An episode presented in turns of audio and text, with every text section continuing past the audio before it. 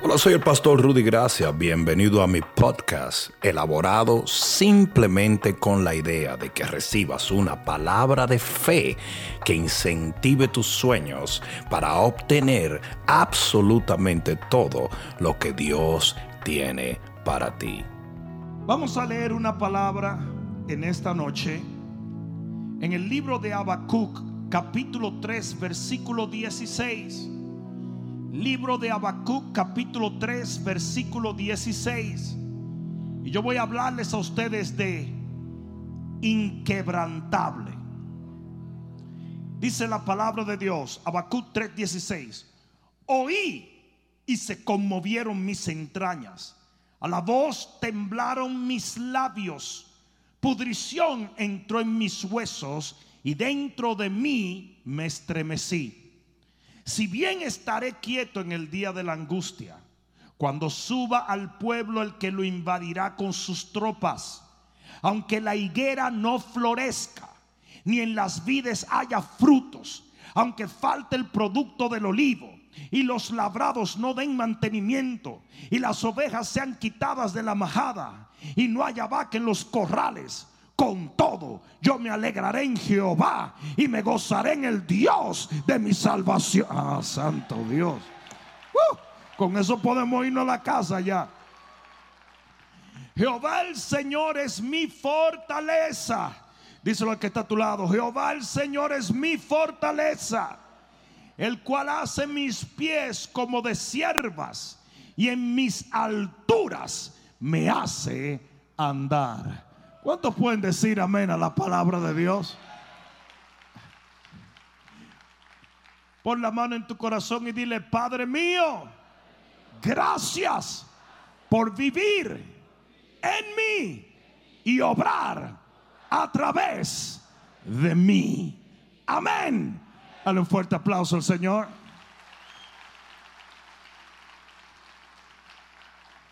Siéntate un momento. Habacuc es uno de los profetas más misteriosos de la Biblia. Ni siquiera los historiadores conocen una biografía exacta de Habacuc. No se sabe dónde nació, no se sabe dónde creció, no se sabe casi nada de él. Lo único que se ha dicho todo el tiempo de Habacuc era que es uno de los profetas más poderosos entre los profetas de su tiempo. Es muy interesante. Porque lo único que puede decir alguien de Habacuc está comprendido en el mismo libro de Habacuc. Y cuando la gente te dice que es un profeta poderoso, hay una gran probabilidad que lo hace por lo que nos enseña el libro de Habacuc en el versículo 16, que dice que él oyó y se conmovieron sus entrañas. Él oyó la, voz y temblaron sus labios. Pudrición entró dentro de él. El, el tipo se estaba literalmente deshaciendo y dice que un pueblo estaba a punto de invadir al pueblo de Jehová. Había una amenaza muy grande contra los hijos de Dios. Y esas son de las pocas cosas que podemos entender del ámbito en el cual estaba viviendo él. Pero en el versículo 17, él dice, y esto lo está entendiendo él que está a punto de pasar. Porque en una invasión como la que se estaba proyectando en la época en la cual él estaba viviendo, él dice, aunque la higuera no florezca, ni en las vides haya frutos, aunque falte el producto del olivo, y los labrados no den mantenimiento y las ovejas sean quitadas de la majada y no haya vaca en los corrales. Prepárate para esto porque él dice, con todo, yo me voy a alegrar, con todo, yo me voy a gozar, yo voy a vivir lleno de la gloria de Dios. Y eso responde el por qué Habacuc era considerado un profeta poderoso. Porque el auténtico y verdadero poder no se conoce en la abundancia, sino en la escasez. No se conoce en la paz, sino en la guerra. No se conoce en la tranquilidad, sino en el desasosiego. ¿Sabes cuando yo sé que una persona tiene poder? Cuando tú puedes enfrentar lo que sea, cuando sea, como sea, y mantenerte firme para la gloria de... Si yo preguntara ahora mismo, si dijésemos, vamos a comparar un cristiano poderoso con un carro, todo el mundo me dijera, el motor, pastor, la parte de un carro, un cristiano 5.0, como un Mustang, un cristiano 500 GT, el motor poderoso, eso es un cristiano. No, no, no, no. Un cristiano poderoso nunca puede ser comparado al motor. Ese siempre ha sido nuestro problema tiene que ser comparado a los amortiguadores. Porque los amortiguadores son los que mantienen la estabilidad del vehículo cuando el terreno se pone difícil. Ese es el verdadero poder. Yo dije, ese es el verdadero poder. ¿Saben cómo somos los cristianos? Nosotros vimos a Jesús pararse en la barca y reprender a los vientos. Y dice que los vientos fueron reprendidos. Y nosotros decimos, eso es poder, aleluya. Hay un pastor que tiene una unción que cuando le pone las manos a las hermanas, ahí viene un tipo de una vez le invita un café. La unge con mazola para que nunca estén sola. Hoy es una unción increíble. Y siempre nos hemos dicho que eso es poder. Que el poder es reprender los vientos, orar por los enfermos. Pero ¿sabes dónde Jesús estaba exhibiendo el mayor poder? En que él estaba durmiendo en una barca que había una tormenta. Ese es el verdadero poder. El verdadero poder desafía cualquier ataque del diablo y te mantiene estable aún en medio de la tormenta. Yo no sé a quién fue que yo vine a hablarle, pero... Y por eso nadie sabía mucho de Habacuc. Pero sí se entendía que Habacuc en medio de la amenaza, en medio del problema, en medio de la circunstancia adversa, él decía, se me importa si hay o no hay. Si viene el enemigo, sale corriendo. Yo me voy a gozar en medio del problema porque Dios está en contra. Uh, alguien dígame. Dale una galleta al que está al lado, dile gloria a Dios. Estoy jugando, estoy jugando. Mira, mira cómo está la caja de dientes de aquel en el suelo. I'm just kidding. Ustedes son violentos, ustedes locos por darle una pecosa a la suegra que estaba al lado. Dios mío.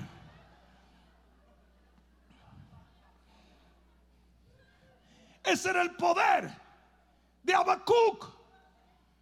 El poder de Habacuc no estaba en las grandes cosas que él hizo. Quizás él no era una persona que hacía milagros. Quizás no era una persona de grandes multitudes. Quizás no era una persona que decía, mira la fila de gente sanada y mira las profecías que yo he hecho. No. Era un profeta menor. De los doce profetas menores fue uno de los que menos profetizó. Pero ¿cuál era el poder de este hombre? Que ese tipo no lo movía nadie. Yo dije, ese tipo no lo movía a nadie. ¿Saben lo que dice la Biblia? Dice, el justo no será removido jamás. Ustedes saben a qué compara el Señor. A un hombre prudente. Lo compara un hombre que resiste el viento, que resiste el agua y que después que pasa la calamidad está firme porque está cimentado en la roca. La calidad del cristiano la prueba el viento. Enséñame un cristiano que puede permanecer firme en medio de la tribulación. Y yo te enseño un hombre y una mujer de poder. Hace un momento hablábamos con los pastores a Rásola. No, no está fácil para ningún pastor en ninguna parte del mundo. Todos nuestros amigos, hablaba con el pastor Chepe ayer, de muchos pastores. Nuestra generación está siendo sacudida por una ola infernal. Es algo impresionante. Estamos batallando un montón de enemigos que hace literalmente un año no teníamos. Estamos hablando de movimientos izquierdistas, de leyes draconianas, de pestilencia, Estamos hablando de un sinnúmero de cosas que se han levantado contra nosotros, tal y como lo dijo Isaías 60, que la tierra sería cubierta de tinieblas, pero, pero, sobre nosotros amanecerá Jehová. Viene una unción en medio de la tribulación. Aleluya. Aleluya. No, tú, tú te imaginas, este hombre era capaz de estar amenazado por un ejército. Era capaz de estar viviendo en una generación que estaba pasando por obvios problemas espirituales y aún materiales. Cuando él hablaba de que la higuera no florecería, de que no habría vacas en la mar, estaba hablando de un problema muy fuerte, no a nivel de su casa ni de su vecindario, sino a nivel de su generación. Pretty much como nosotros, así mismo como nosotros. Hay muchos de ustedes que dicen, no, es que el lío no es conmigo, el lío es con todo el mundo. No sé si me están entendiendo. Entonces fíjate esto. Él estaba atravesando por algo muy fuerte. Pero el tipo dice, yo en medio de esto me voy a alegrar y me voy a gozar. Es por eso que nos dicen locos, total. Porque cuando todo el mundo llora, nosotros reímos. Cuando todo el mundo corre, nosotros pasamos de gloria en gloria. Cuando todo el mundo se tira muerto, nosotros triunfamos. Cuando todo el mundo se ahoga, caminamos sobre las aguas. Ese es el verdadero poder de los hijos de Dios. Somos inquebrantables, irrompibles, unbreakable. Nada nos puede romper. Y eso es lo que le da cuerda al diablo. Que dice yo le tiro y le tiro y le tiro y no se está riendo. ¿Cómo puede estar contento si le acabo de dar un uppercut en el ombligo? Y lo que hizo fue que se me metió el puño en el ombligo por panzón que es. El enemigo tira y tira y tira y tira. Y le tiró a Habacuc y le tiró a su generación y le tiró al entorno y le tiró a su contexto. Y él alegre, alegre, gozoso. Es más, mira, ya para volarte la tapa de los sesos. En el versículo 16 él dice, no solamente estaba alegre y, y gozoso, sino que en el versículo 16 dice, estaré quieto el día de la angustia.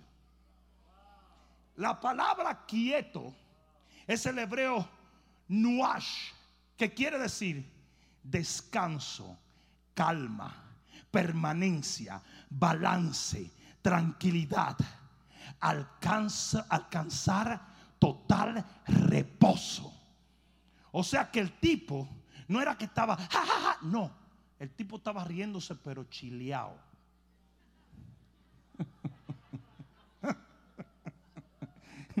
y el diablo en su terapista. Yo no sé qué más hacer, yo no sé, no sé. Dime algo, doctor, dime algo. Total, cool, tranquilo, tranquilo. ¿Saben dónde se usa la palabra nuash? Se usa en Éxodo 33, 14, que dice, y el Señor le dijo, mi presencia irá contigo y te daré descanso. Esa es la palabra nuash. O sea que cuando Habacuc estaba diciendo, voy a estar alegre, voy a estar gozoso, y voy a estar relajado. No estaba diciendo que lo iba a hacer en la carne, sino que una unción, ¿cuántos saben de lo que yo estoy hablando? Una unción sobrenatural iba a estar sobre él. Y aunque el enemigo viniera, como dijo David, aunque un ejército acampe contra mí, no temerá mi corazón, porque Jehová me rodea, me guarda, me protege caerán a tu lado mil y diez mil a tu diestra, pero a ti no llegará, dijo el Señor, porque el que habita el abrigo del Altísimo morará bajo la sombra del Omnipotente.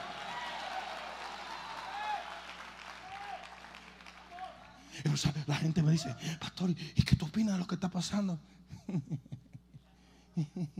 Pero no te rías, dime.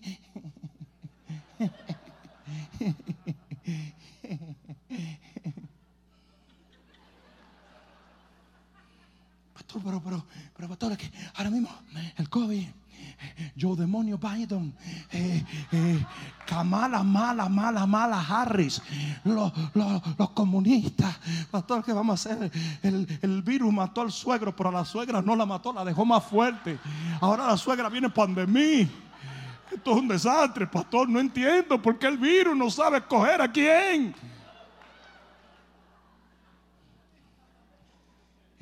Y, la gente me dice, pastor, pastor. Y yo,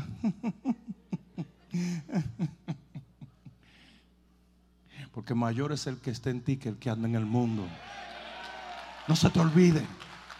Y ninguna arma contra, forjada contra ti prosperará.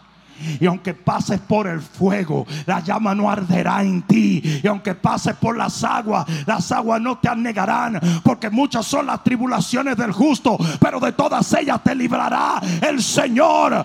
Aleluya. Uno de nosotros puede echar a oír mil y dos de nosotros puede echar a oír diez mil. Con esos cálculos no hay demonio que se pare delante de nosotros que no tenga que correr. Y Habacuc dice, Habacuc tiene, tiene visión, tiene visión, intuición, tiene, tiene visión espiritual y dice, viene escasez, vienen problemas, viene gente contra nosotros, pero, pero, check this out.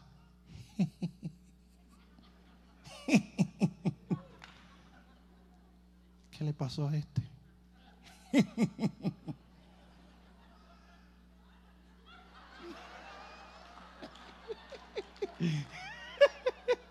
¿Cierto?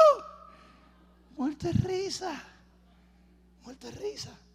Ahora ustedes dirán, ¿cómo puede llegar un hombre de Dios a desarrollar esto? Yo se los voy a decir, porque Abacul lo revela aquí. Sí, lo que tú tienes que entender es esto.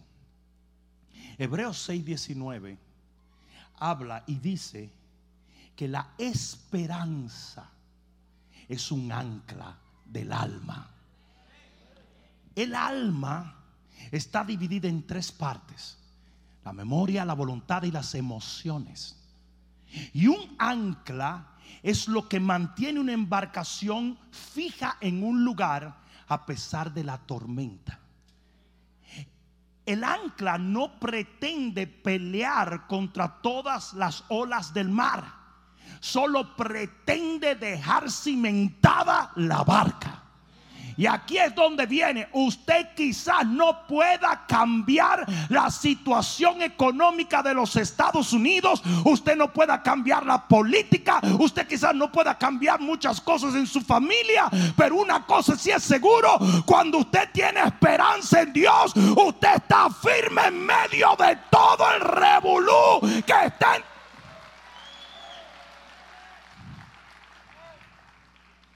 La esperanza es un ancla. Y lo que tenía Habacuc era que estaba anclado en una esperanza. Y aquí es donde nosotros vemos cuando él empieza a hablar de qué era esperanza en lo que tú esperas. Es muy simple, de ahí viene la palabra esperanza, de esperar algo. Es lo que tú esperas de Dios, lo que tú esperas en Dios. Y eso es lo que determina si tú estás anclado o estás a la deriva cuando viene el problema. Cuando la gente veía a Habacuc, era un testimonio. Porque el tipo andaba literalmente muerto de risa, alegre, tranquilo, ecuánime, en medio de un lío.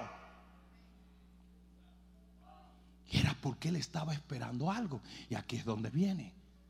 ¿Cuál era su fe? ¿Cuál era su filosofía de fe? ¿Qué era lo que él entendía que otros no entendían? ¿Qué era lo que él entendía que a pesar de que había problemas económicos, amenaza de gobiernos, a pesar de que había un montón de cosas, él podía estar firme? Aquí viene, número uno. El versículo 18 revela que él dice, en Jehová. En Jehová. Ahora lleve bien. El enemigo puede venir y quitarte un montón de cosas. El enemigo se puede llevar el carro, la casa, la suegra con escoba y todo.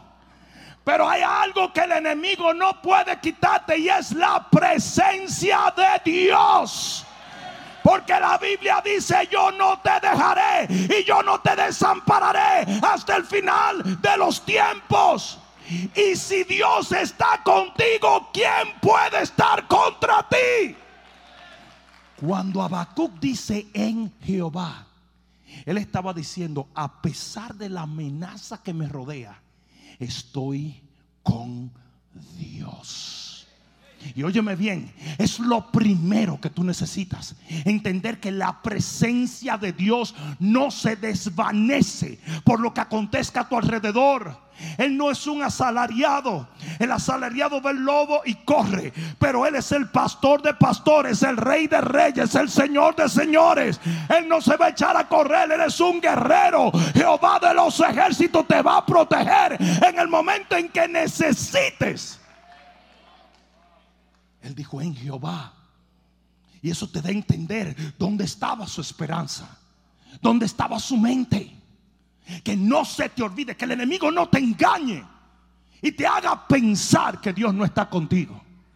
No se dormirá ni se adormecerá el que guarda a Israel. ¿Sabe cómo ha vivido el pueblo de Israel estos años? Caminando en las calles como si nada estuviera pasando, sin saber si hay un mortero o hay un proyectil apuntando sobre sus hijos. Pero ellos caminan entendiendo que Él no se duerme ni se adormece. El ángel de Jehová campa alrededor de los que le temen y los defiende. Tú no lo ves, pero Él está parado al lado de tus hijos. Él está parado al lado de tu puerta. Él está caminando en la cocina de tu casa. Él está protegiendo. Dile que está a tu lado, eso es para ti, papá. Porque Habacuc decía, sí, sí, sí, me está pasando un montón de cosas, pero Él no me ha abandonado. Él no me ha dejado. Él no me ha dejado. La segunda cosa que vemos está también en el versículo 18. Habacuc dice, mi salvación. ¿Sabe lo que dijo Habacuc? Sí tengo problemas, pero sigo siendo salvo. Y una cosa que tú tienes que entender es que lo primero que el enemigo le dijo a Jesús, si tú eres hijo de Dios, porque él quería que Jesús dudase en ese momento si de verdad era hijo o no. No sé si me están entendiendo. Él dijo, mi salvación, dijo Habacuc. Y tú puedes estar en el peor problema, pero que no se te olvide que tú estás camino al cielo, tu nombre está escrito en el libro de la vida. Eso no lo borra nadie. Usted es salvo y libre por el poder de la sangre. Mucha gente me dice, pastor, pero es que tú tomas muchos riesgos. Ah, pues de algo hay que morirse. Tanta cosa, hombre. Hay gente que siempre me está diciendo, mira, mira, por favor, pastor, póngase el casco, póngaselo usted. Váyase a lavar los platos de la cocina con un casco si le da la gana. Que tanta cosa. La gente siempre anda con un montón de protección. yo, yo, yo, yo, eh, se inundó mi casa. Y yo hago y voy caminando. Me sentí en Santo Domingo. Nada más me faltaba andar en calzoncillo por todos los trapos eso. Y pasó un americano y dice, Sir, Sir. Le digo, what, what? Me dice, There's electricity in that water. There are snakes in that water. Y yo le dije, and there's a black man in the water too. So what? Y es verdad, eso tenía de todo, electricidad y todo. Yo fui a buscar el correo, fue. Adelante. Y estaban todos los bombillos. Uno se apagaba, uno se prendía. Yo dije, ya mismo, muchacha voy a recibir una descarga, me voy a gozar aquí, voy a llegar con el pelo como Don King a la iglesia. Si yo hubiera venido hoy diciendo, hermano, gloria al Señor, yo estaba en la casa. ¿Qué, tanta, qué tanta cosa? Tantas cosas. Se monta en un avión, se sacude el avión y.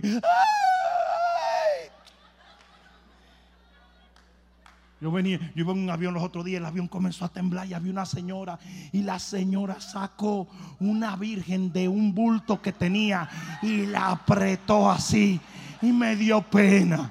Me dio pena, se me pareció a mi abuelita y le digo, doña, este avión no se cae. Y me dijo ella, usted es piloto. No, pastor. Me dijo, ay, cállese la boca.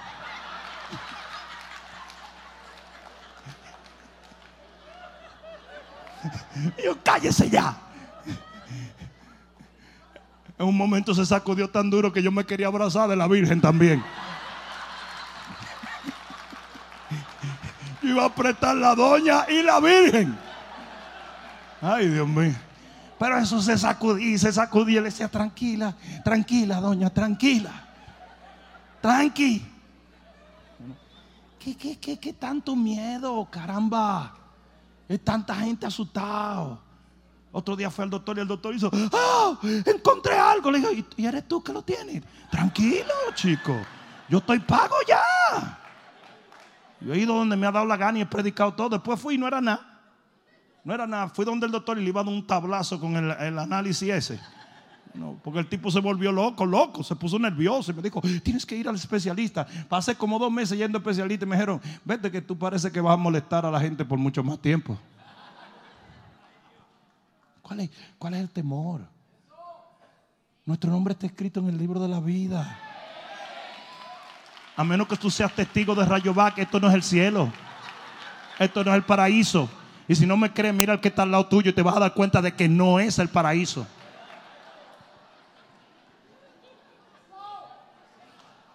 Somos salvos.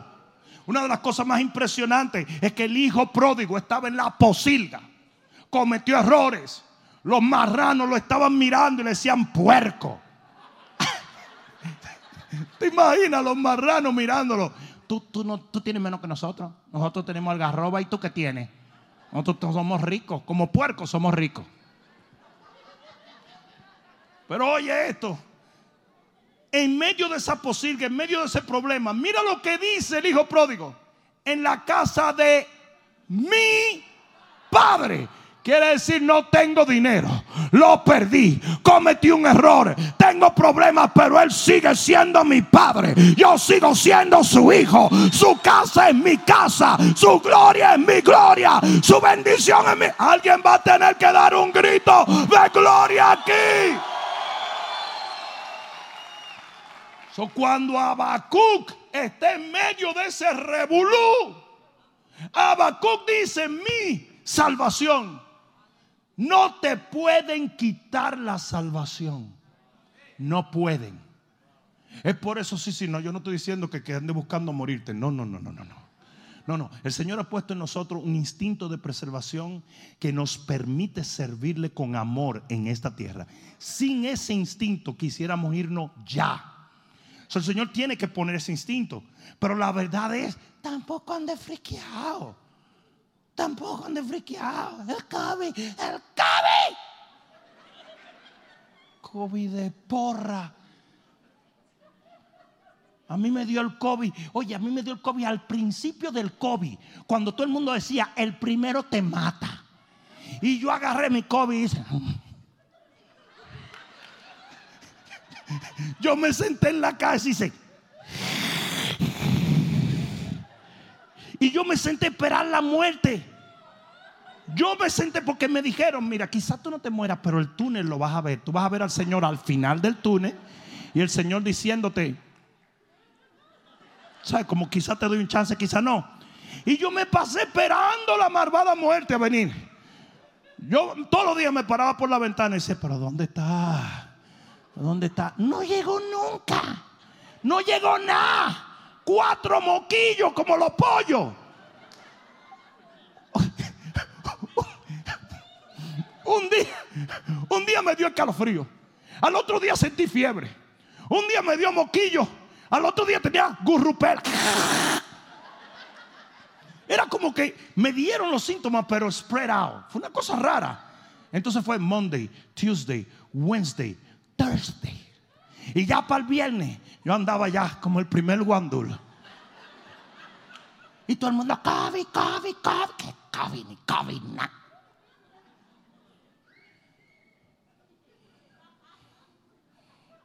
A Jaime le dio. Y Jaime me dijo, oye, ahora sí que me siento como un león, me dijo. Porque ni el COVID pudo conmigo, compadre.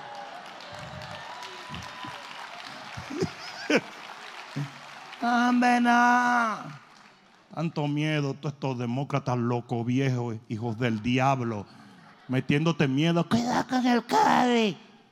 El flu es, es muchísimo más prominente. Mira cómo se llama el flu. Es mejor que COVID. Flu. El flu es mucho más prominente y tú no andas asustado en la calle. El flu, me va a agarrar el flu. ¿Tú has visto el flu? ¿Pasó por aquí el flu? Vino el flu a preguntar por mí. Ahí yo fui al mall y vi al flu. No me digas. Pero iba caminando. El flu iba caminando y me dijo, You're next.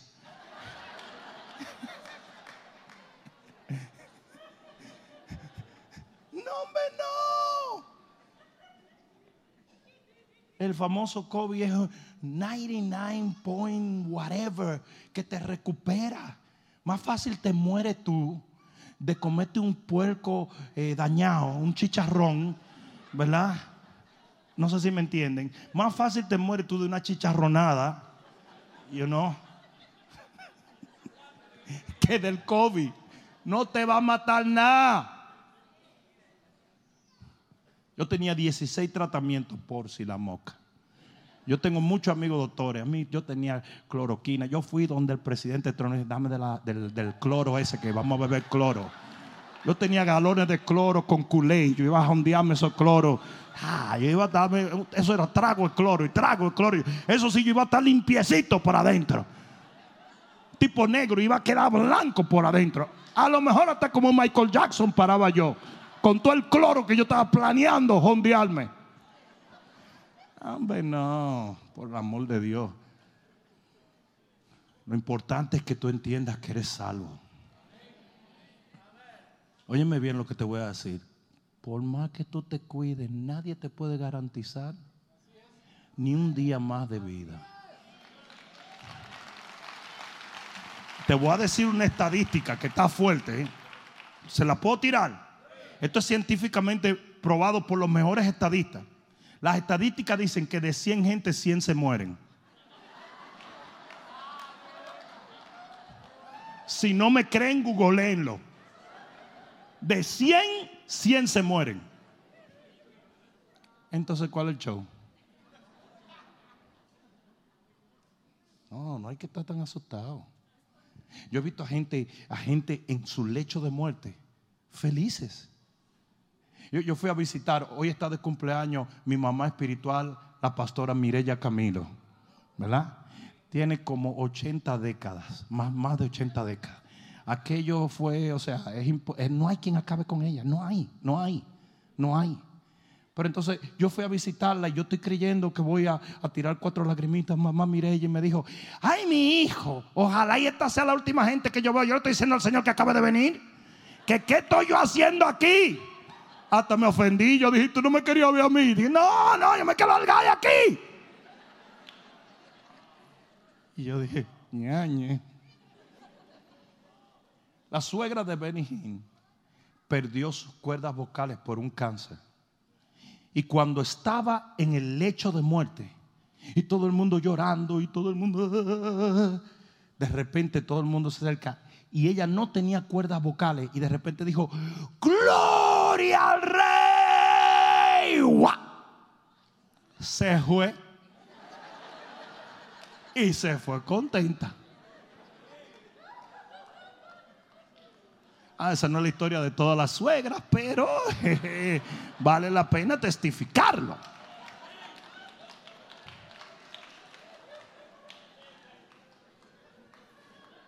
Como Habacuc iba a temer a lo que el hombre no le podía quitar. El hombre no podía quitarle su salvación. su relación con Dios, ni la presencia de Dios. Por más que el enemigo trate de hacer en tu contra, Dios está contigo. Él es tu padre y tú eres su hijo. Si uno de los peores errores que cometió Gedeón fue que dijo, si Dios estuviera con nosotros, no nos hubieran pasado todo esto, es mentira. Yo lo acabo de citar hace un momento, muchas son las tribulaciones del justo, pero de todas ellas te libre el Señor. Tres, la tercera cosa que vemos en el verso 19 es que él dice, mi fortaleza, mi fortaleza. ¿Sabes lo que quiso decir con esto? Tú quizás me ves débil, pero yo soy fuerte. Tú quizás me ves tirado, pero yo estoy de pie. Tú quizás me ves acabado, pero ahora es cuando a mí me falta pelea. Tú sabes que cuando Sansón recuperó su fuerza, él no lo sabía. Porque él oró. Si él hubiera sentido la fuerza, él no ora. Y él dijo, escúchame Señor, por una última vez. Él no sabía que tenía la fuerza. Pero él actuó en fe. Y cuando en fe, creyendo que esa fuerza iba a llegar en el momento indicado, él le puso la mano a las columnas, la fuerza llegó y derrumbó todas las columnas de los filisteos. Hoy yo te digo, la gente dirá que eres débil, pero tú tienes un poder, una unción, una fuerza mayor. Es el que está en ti que el que anda en el mundo. Si mucha gente no piensa en el rey David como un rey cuando estaba en la cueva de Adulam. Y era tan rey y tenía una asignación tan de Dios en la cueva de Adulán como la tenía en el palacio. Que no se nos olvide eso. Cuando estamos en una situación difícil, todo el mundo cree, ah, pero qué, qué, qué. Ah, ah, ah, señores, yo le voy a hacer una cosa bien extraña, ¿se la puedo decir? Cuando la pastora María parte con el Señor, hubo muchísima gente que se puso en mi contra y yo no lo lograba entender. Y yo tuve que orar mucho y orar mucho y el Señor me dijo, lo que pasa es que la gente depende tanto de tu fortaleza que no admite verte débil. Y cuando te ve débil se alejan de ti. ¿Y sabe lo que me dijo el Señor? Pero tú no estás débil. Tú estás más fuerte que nunca.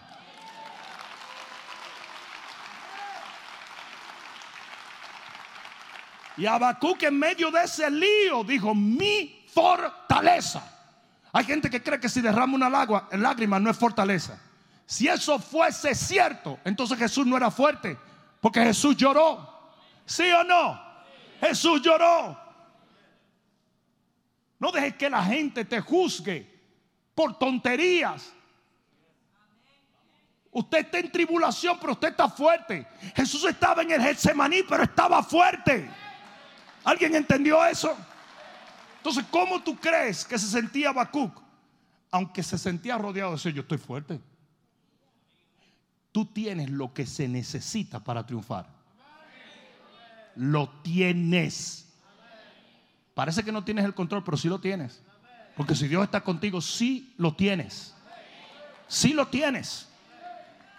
Sí, mucha gente dice, wow, Pedro sí que estaba heavy cuando estaba caminando sobre las aguas. Tipo fue el primer surfer.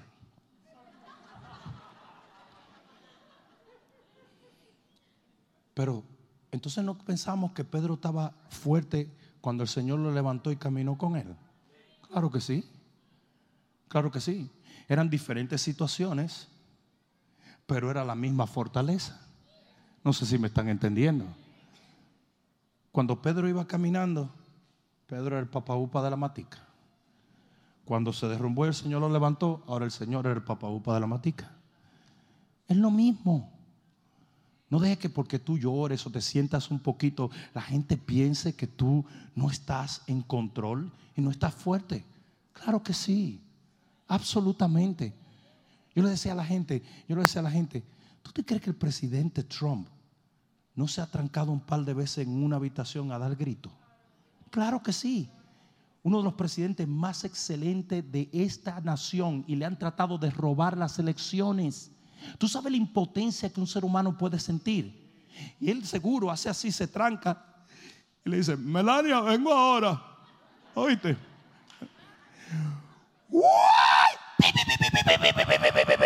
Y cuando el tipo sale de ahí, sale como un gallito pelea. Vamos a buscar el viejo traposo ese y vamos a desbaratarlo. Lo voy a meter preso a todos por ladronazo. ¿Sí o, ¿Sí o no? Y se pone su cachucha roja y decía, aunque venga un toro, que venga el toro que quiera. Que venga lo que sea. Kamala, eres más mala que el diablo. Lo que sea. Yo le debo tomar lo que sea. Yo le estaba diciendo a un, a un joven esta tarde, yo estaba hablando con un joven y yo le decía, oye, mira lo que te voy a decir. Finge. ¿Cómo así? Le dije, cuando tú no lo tengas, no tengas la fuerza, tú la finges. Ah, mire, ¿verdad? Tú la finges.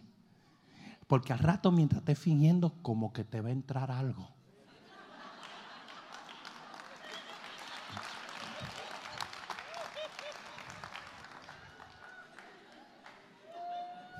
¿Sabes lo que decía Smith Wigglesworth? Decía, tú empiezas en la carne y terminas en el espíritu. Tú arrancas ahí a como sea y tú terminas bien. No sé si me están entendiendo. Lo que tú no puedes hacer es salirte del campo de batalla. No, no, ahí usted se queda. Usted se queda ahí. Tiene que fingirlo, finge.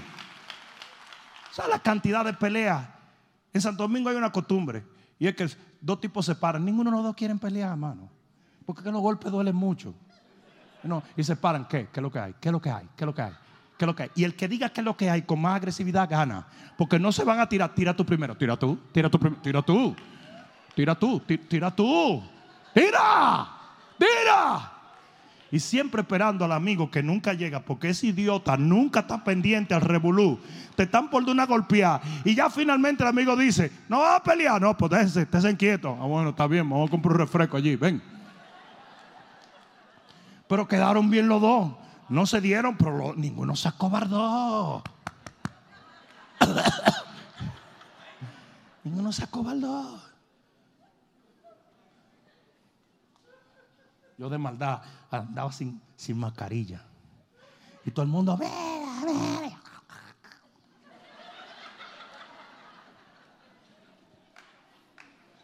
Salíamos en la motocicleta. Y todo el mundo, póngasela más, póngasela usted.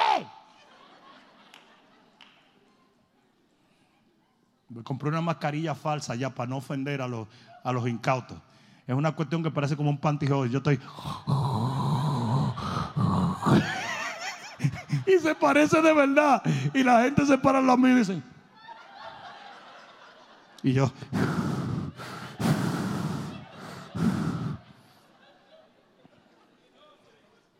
Déjame, déjame ya ni meterme por ahí. Cuatro. Habacuc dice, mis pies. Y mira lo que él dijo. Mira lo que él dice. El cual hace mis pies como de siervas. Y esta es una cosa que Habacuc tenía en medio de la tribulación que estaba pasando. Y era lo que le daba poder. Él sabía que en ese terreno hostil el Señor estaba cambiando sus pies. ¿A- ¿Alguien está entendiendo? Y hoy yo te vengo a decir que mientras tú estás batallando, luchando y peleando con el enemigo, el Señor te está fortaleciendo, está agudizando tu sentido, te está dando más fe. No, no, no, no, no, no. Alguien diga amén. Si una barca está más segura en un puerto, pero no fue creada para estar en los puertos, fue creada para confrontar vientos. ¿Tú sabes lo que le pasa a un carro cuando tú lo dejas parqueado? Se, se desbarata, se consume. Pero ¿sabes lo que pasa cuando tú lo tienes dándole candela? Que dura más tiempo. El cristiano no puede oxidarse, es mejor que se gaste. No sé si alguien me está entendiendo. Y Habacuc entendía, y eso era lo que él decía. Él decía, Él está transformando mis pies como de siervas. Yo no te. ¿Sabe lo que son los pies de sierva, verdad? Los que pueden caminar en todo terreno, en terreno hostil. Y él decía, yo no los tenía, Pero en esta situación que estoy enfrentando, como la que tú estás enfrentando, tú, tú, tú, tú, en esa situación el Señor te está transformando. Tú entraste en esa situación como un hombre, pero saldrás como un guerrero para la gloria de Dios. ¿Cómo enfrentó David a Goliat? Como un ovejero. Nadie sabía que David Incluso él tuvo que decirle a Saúl la historia. Dame explicarte. ¿Tú no has visto mi Facebook? ¿Tú no has visto mi Facebook? Follow me, Saulín. Bueno, como tú no vas a buscar en el Facebook, yo soy un tipo que de barata oso, aruña leones, ahorca, ahorca perro, muerde, eh, muerde a eh, lobo. Ellos son un, villano. Y nadie lo creía porque decía, pero es que tú estás, estarás seguro. Pues, el tipo está muy flaco. Eso es medio paquetero. ¿A qué dominicano? Que no es un paquetero más grande que el dominicano. Todos los dominicanos aquí son billonarios. De alguna manera le quitaron toda la tierra en República Dominicana. Pero si tú juntas la tierra de tres de ellos, la isla no da abasto. Eran terratenientes de toda la tierra. Hablador. Pero no importa. Sabemos que eres paquetero, pero está bien. Por eso, por eso hacemos buen merengue y buena bachata. Porque la bachata y el merengue son un paquete. ¿No? Entonces David le estaba diciendo, nadie lo creía, porque ven este tiguerito flaquito desbaratado y todo, con unos rolitos así, una cosita, eh, como Justin Bieber. Pero cuando el tipo le dio el tronazo a Goliat, dice que la gente empezó a hacer hasta canciones de él y decía es un guerrero. ¿Y sabe lo que pasó? Goliat transformó su imagen y aún su misma naturaleza. Y eso va a pasar contigo en medio de este problema. No, si se lo vas a dar, dáselo fuerte. Por eso era que Habacuc no tenía problemas. Él sabía que algo estaba pasando en él. Él sabía que había un beneficio en ello. Y voy a terminar con la última cosa, y esta es la mejor de todas. La que más me gusta. La quinta cosa que vemos en Habacuc y la razón por la cual el tipo mantenía su ecuanimidad en medio de la tormenta es que él dice, mis alturas, mis alturas. ¿Sabe lo que quiere decir mis alturas? Dice, es el hebreo Bamá, que quiere decir lugar de victoria y de abundancia. ¿Sabe dónde está Bamá? Más se usa en Deuteronomio 32, 13 que dice, y lo hizo subir sobre las alturas de la tierra y comió los frutos del campo e hizo que chupase miel de la peña y del aceite duro del pedernal. ¿Alguien entendió eso? Hay un lugar que Habacuc sabía que en medio de todo ese lío que él estaba teniendo, él iba a llegar porque era su destino, eran sus alturas. Y hoy yo te digo que la senda de los justos es como la luz de la aurora que va en aumento hasta que el día se hace perfecto. Usted está en camino a recibir una mayor bendición, aunque el camino sea escabroso. La victoria es tuya, la victoria es tuya, la victoria. Oh, alguien dio un grito de gloria al Rey. Vamos, vamos, dáselo fuerte, ponte de pie, dale un grito de victoria.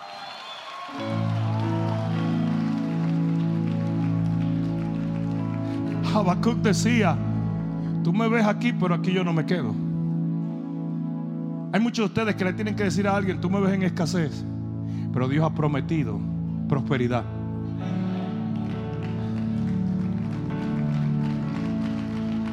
Tú me ves solo, pero Dios ha prometido que no moriré solo. Tú me ves sin dirección, pero el Señor está guiando mis pasos. Yo no tengo, pero tendré. Yo no he llegado, pero voy a llegar. Yo no he obtenido, pero el Señor lo ha prometido y voy a obtener.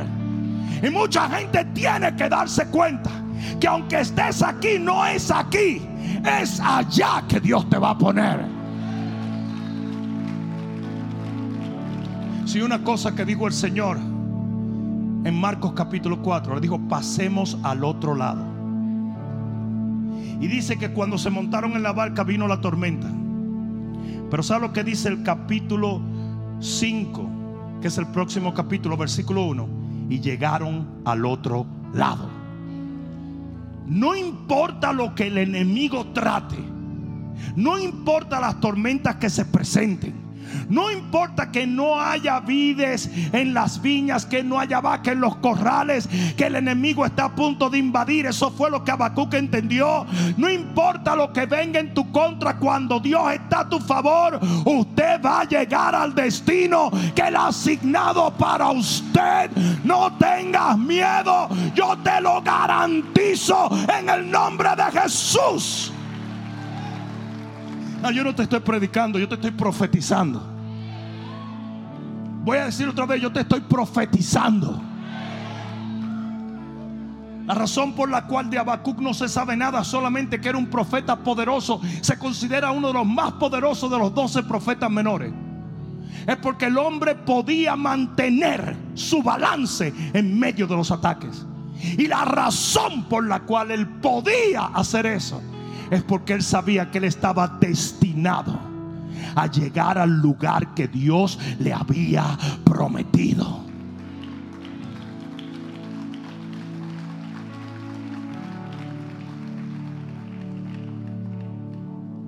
Mientras más escabroso es el camino, más gloriosa será la victoria.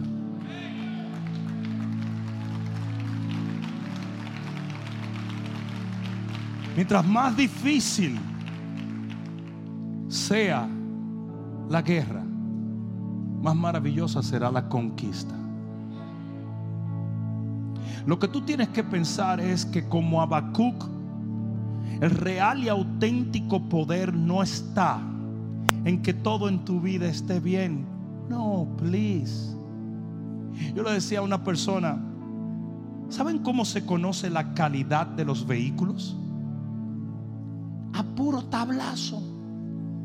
¿Sabe cómo agarran a los vehículos? Lo chocan y lo rechocan y lo recontrachocan. Y agarran las, ruedas y las golpean, unos robots, pim, pum, pim, pum, para ver cuántos golpes es capaz de aguantar. O oh, la densidad de ese aro hay que arreglarla, porque solamente aguantó 55 millones de piñazos. Vamos a hacer lo que llegue a 100 millones de piñazos. Ya me parezco a Joe Biden robando votos, pero no es otra cosa. Pero, pero usted está entendiendo. Tú, tú sabes cómo se sabe tu poder, cómo se conoce tu densidad. Es a puro golpe. Sí, cuando, cuando yo ahora mismo hablé de mis, de mis amigos, los pastores Arrasla, todo el mundo los ve muy lindos, parecen como unos muñequitos de torta los dos. Yo me voy a hacer rico haciendo muñequitos para los pasteles de, Pero todo el mundo los ve tan lindo y esto, pero nadie sabe las batallas que ellos han tenido. Nadie lo entiende. Entonces la gente ve la unción, pero no entiende lo que produce esa unción. Si Getsemaní quiere decir la prensa de aceite. Getsemaní era donde se echaban las aceitunas y se pisoteaban para que el aceite de la unción, los olivos, para que el aceite de la unción saliera, se echaban especias, se echaban uvas, se echaba todo tipo de cosas que componían el aceite y de ahí salía la unción. Y hay una unción que se forma cuando te pisotean.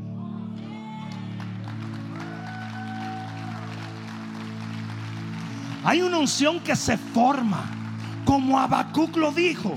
Estoy rodeado, se ven problemas, vienen vicisitudes, pero yo me voy a gozar porque yo sé que Dios está conmigo y que Él me va a sacar adelante. Él me va a sacar adelante. Él me va a sacar adelante. Él me va a sacar adelante. Hay una cuestión que en nuestros países no existe. Pero aquí tú puedes estar viendo un programa de lo que sea y de repente.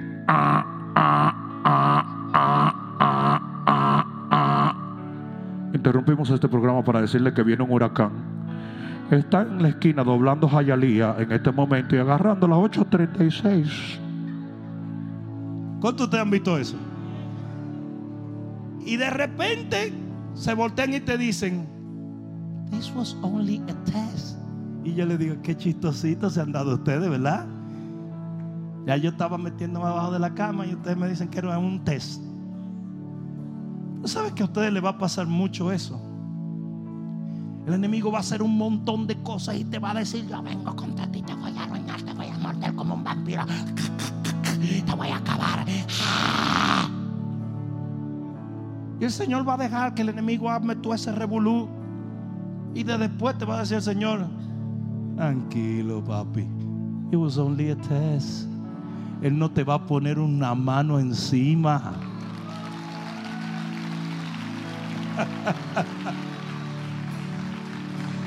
¿Sí o no?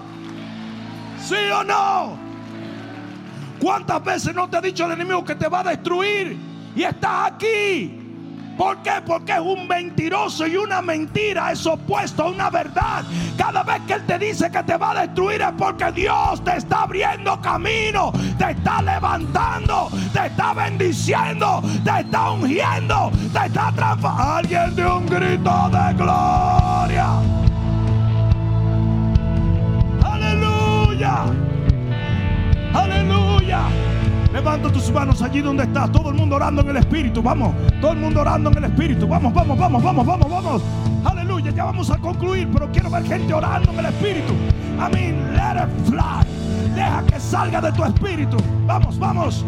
Aleluya. Vamos, vamos, vamos, vamos. Sí. Oh, sí. Peleo mis batallas, así peleo mis batallas, así peleo mis batallas,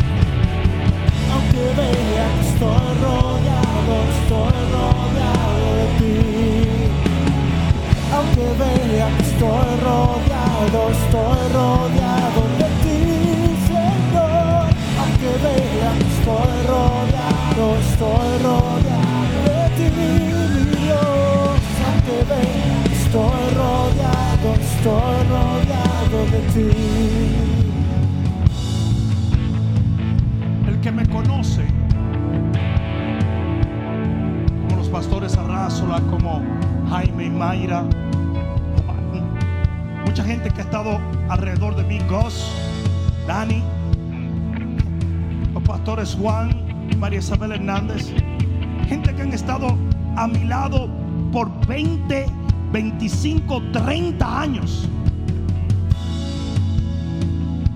El que me conoce conoce que la primera parte de mi ministerio fue una parte muy inconsecuente. Los retos fueron menores. Literalmente era como meter cuchillo caliente en mantequilla. Y eso era victoria, victoria, victoria, victoria, victoria, victoria, victoria. Porque yo no sabía que esa victoria tenía un Victoria Secret.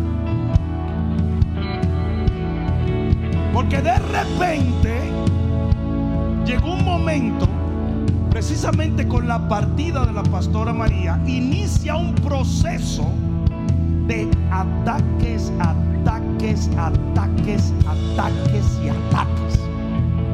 ¿Sí o no? Cosas que nunca pasaron comenzaron a pasar en esta última década. Pero aquí es donde viene lo heavy, duty, funky, Robbie Wow. Es en esta última década donde no solamente yo he alcanzado más almas para el Señor, sino que el Señor me ha hecho madurar como nunca lo hizo antes.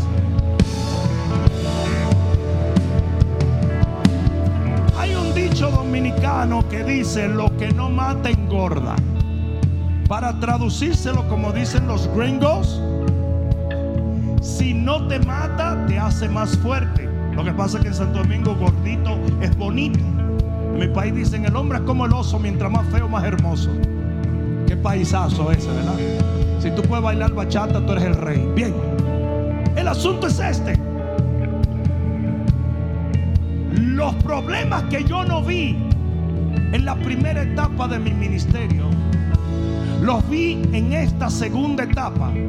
Pero las victorias que yo no vi en la primera etapa de mi ministerio, las estoy viendo cada semana en este día. Alguien de gloria a Dios. Porque así va a ser contigo, contigo, contigo, contigo, contigo. Viene bendición, viene restauración, viene levantamiento, viene alguien de gloria a Dios. Si lo cree. Aleluya, aleluya, aleluya.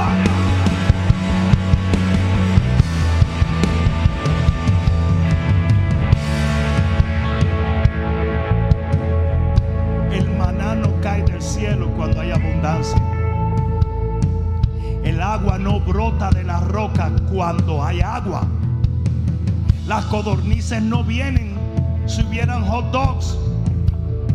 Siempre viene un momento de escasez que desata las más gloriosas bendiciones sobre nuestra vida.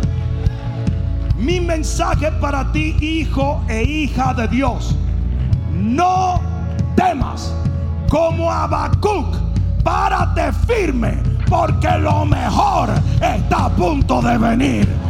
¡Uh! Oh, qué buen tiempo para darle gloria a Dios.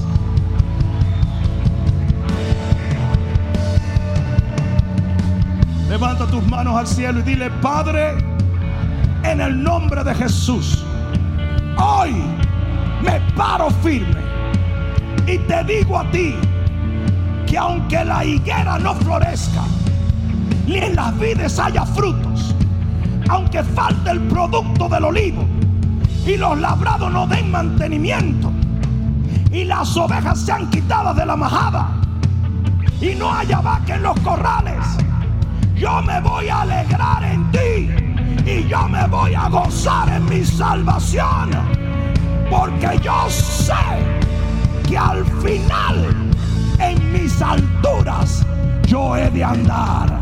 El que lo crea, dele un aplauso al Señor.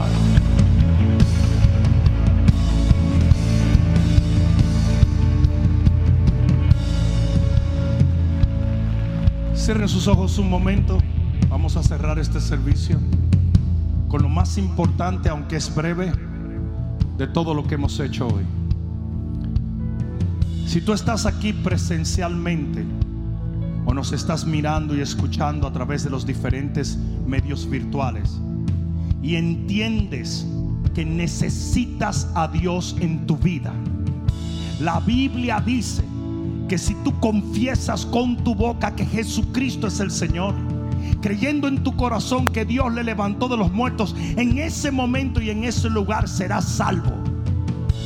Por lo tanto, si esa persona eres tú, si aún no has orado la oración de arrepentimiento, Dame un par de minutos, cierra tus ojos, inclina tu rostro y dile, Señor Jesús, en este momento yo confieso con mi boca que tú eres el Señor, creyendo de todo corazón que tú fuiste levantado de los muertos y que porque tú vives, yo viviré eternamente. En esta noche me arrepiento de mi pasado y te prometo que te seguiré, te serviré y te amaré por el resto de mis días sobre esta tierra para morar en mansiones eternas en los cielos de tu Padre. Gracias Señor. Dilo más fuerte. Gracias Señor. Una vez más. Gracias Señor por haber salvado mi alma. Oh, ahora dale el mejor aplauso que le hayas dado al Señor.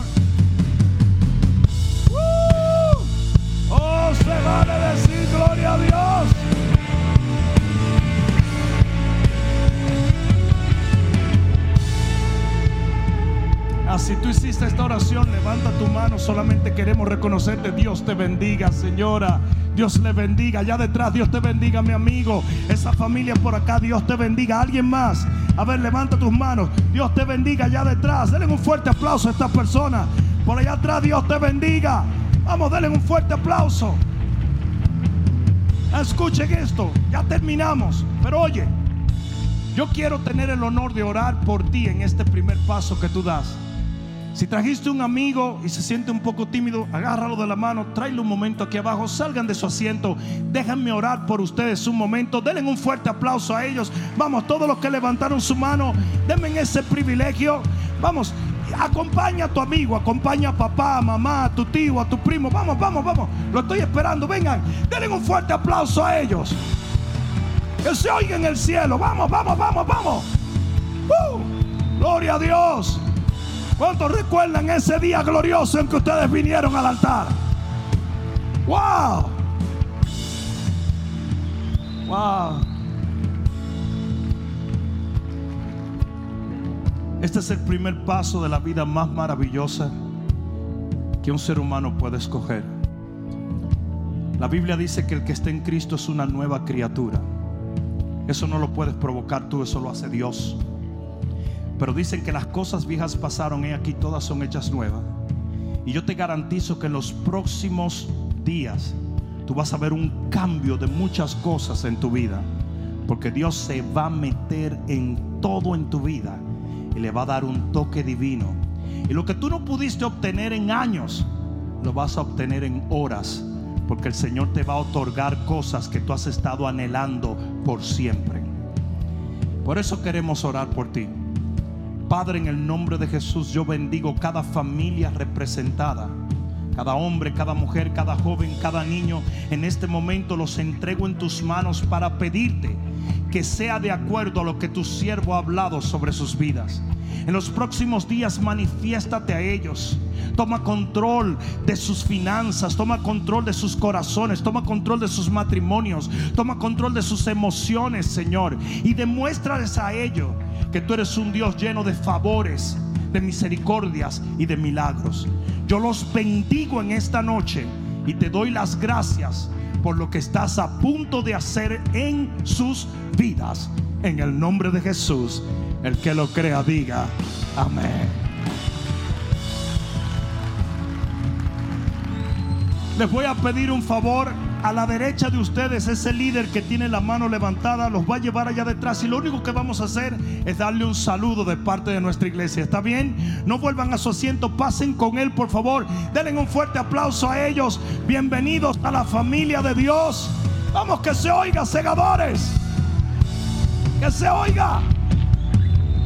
¡Uh! maravilloso. ¿Cuántos dan gloria a Dios por ello? A pon la mano en tu corazón y dile, Padre, que así como ellos vinieron a ti, tú me uses a mí para traer toda mi familia a tus pies. En el nombre de Jesús. Amén. Que Dios me los bendiga. Adelante en el nombre de Jesús.